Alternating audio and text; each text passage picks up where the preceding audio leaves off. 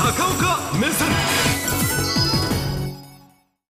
さて処理水放出の問題まあちょっとあの週明けから大変あの気分の悪くなるニュースです。福島第一原発の処理水の放出が始まってからですね。まああらかじめ言っておきましょう。もう中国の皆さんすべてでは当然ないですが、一部の人たちがですね、わざわざ国際電話をですね、全く関係のない飲食店だとか日本の役所にかけて一方的に嫌がらせをするということが相次いでおりますが、さあ、えー、文句ばっかり言っててもしょうがないんで、ぜひ今日は考えましょう。日本はそういうことに対して何をするべきなんでしょうか、まあ、最近言われるのは情報戦といいましてね、えー、嘘の情報を流して相手の国を混乱させるっていうのは、まあ、一つの新しい戦争と言われてますが、やはりその国として関わっているのかどうかというところなんですが、今、明らかになっているところをちょっと見ますと、私としては、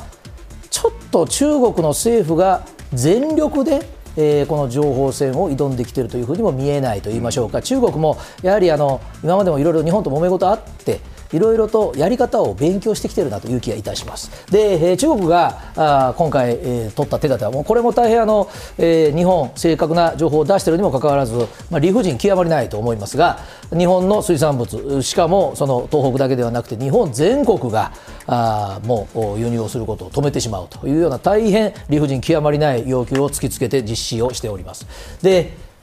これまでだったらですね中国が政府も入って全力で日本に対して、まあ、ある種の嫌がらせをするっていうのは領土に関する時です。で尖閣列島をめぐるもう日本の国有化の時にはですねもう大規模なデモがいくら起きても取り締まらないしそれから、まあ、最悪は日本のビジネスマンの駐在員の方をスパイ容疑で拘束したりですねもう大変あの身に危険が及ぶようなことをやったんですが今回はですね、日本大使館なんかに、まあ、石なんか投げ込まれたというような話があると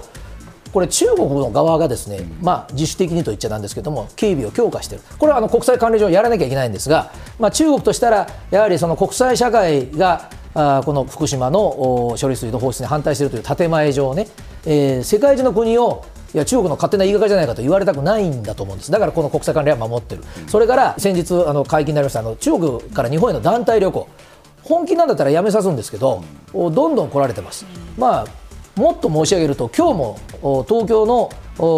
豊洲だとかあの辺りでは海産物をお食べになってますので、うん、えー、大変あのこちらからすると何を矛盾したことを言ってるんだという話になるんですね、まあ、外交的に言うとこの寸止めに当たりますがこれが中国がここ尖閣のことがあって以来、えーまあ、よく使う経済安全保障の一つです。つまり政治的に気に入らないあるいは政治的に国内の不満が高まってきてると経済的な理屈を使って相手の国に対して批判を集中させるその時に必ず彼らが言うのはここなんですね、えー、14億の市場なんだと。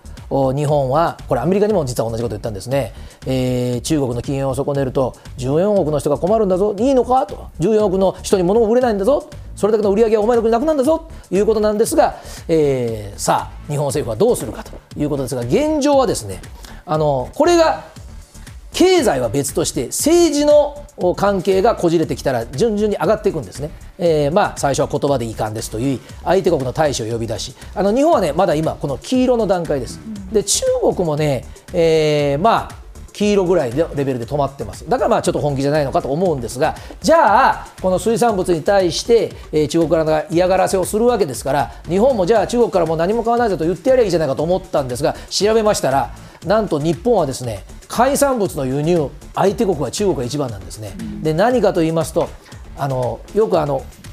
ちょっとお手頃なお弁当に入ってますけどあのイカのフライ、ね、成形された。あのイカとかねそれからあのエビとかをこうシーフードミックスっていうのご家庭でもちょっとね。ね、えー、共働きで忙しい黒木さんなんかよく使うと思うんですが、はい、ああいうのはね中国から入ってるんですよ。だからなかなかその、えー、対抗措置っていうのも厳しい。で政府はですねえー、その漁師さんたちを応援しようとあるいは海産物を扱っている全国を応援しようという予算を組んでますがここまでやられるとは実は思ってなかったということを言ってますけどもそう言ってらんない。じゃあ中国以外の国がもっとお魚を買ってくれるという努力を我々しなきゃいけないじゃないか。日本人も頑張って食べますよ、だけど我々頑張ったって1億2000万ですから、もっと世界中が食べてくれる努力をしたらどうかと。いうことで、中国以外の頼れる国をちょっとリストアップしました。例えば EU は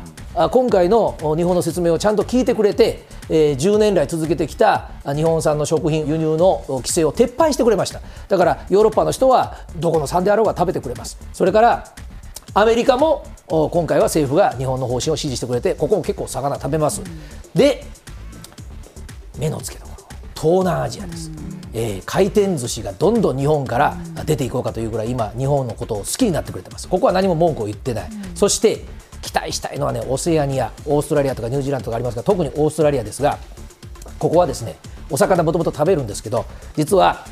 石炭をですね中国と揉めて何年か前ですが中国が買ってくれないという今回と同じような仕打ちを受けた時にですねインドとか中東ここは輸入してなかったんだけど開拓をして買ってもらってそして日本も買い支え続けたということをやってますからお願いしますよちょっとオーストラリア。とかいうアピールを日本政府もっとやった方がいいと思うんです、うん、その美味しいんだから、うん、結構やっぱり中国の人も食べたいんじゃないの？というふうに思うんですよ。でその食べたいなを証明するような写真が今 SNS に出回ってます、この週末です、はい、つまり中国政府が日本のお魚なんか食べるなって言ってからですよ。香港は回転寿司店に行列ができてます。日本の。食べたいんですよ、うん、というようなことをもっとね例えば日本に来られてる団体のお客さんも海鮮丼食べてるじゃないですか。という映像を世界にやっぱり流さないといけない。ということであります。そこで、えー、日本はですね実はいいチャンスがございまして総理まもなく G20 でインドに行きます。でこの時にはですね、まあ、中国も最高クラスが来るでしょう。でその時にさあこれです、えー、日本のメディアは先週一生懸命これをどの番組も出しました。これ日本の経済産業省がまとめた日本が出している量よりも中国は何倍出してるんですかと。フランスは桁が違いますよと。いうこの資料。残念ながら日本ではいっぱい見ましたけれども全然中国の人は見てないんですだから私はね、えー、岸田総理もう穏やかな人格で有名ですが今回の外遊はもうこれをとにかくもうこうやって持っていただいてもうインドに行くぐらいの 講義をやっていただきたいわけですよ。でそれはねやっぱりねここなんです。あの中国にこれいくら説明して見せてももう今までもやってますけど分かってて日本の海産物はという戦略をやってくるわけだからじゃあ中国以外のその G20 の国の人たちにいやこれが現実ですと。でこれを説明しているのに中国国内でちゃんとしたことを言わないからうちはいたずら電話までかけられてですねって。そういうことをねあのもう一回言います。温厚で有名な総理ですが、たまには日本の政治家が感情をあらわにして僕はいいと思います。同じことが起きたときに、アメリカ大統領も中国の王毅さんという有名な外務大統領みんなそうですが指を立てて許せないと自分たちはこれだけ正確に情報を提供しているそのぐらいの思いを伝えることがこの十数年風評被害と戦ってきた海産物に携わる皆さんへの日本のトップが示すことではないでしょうか。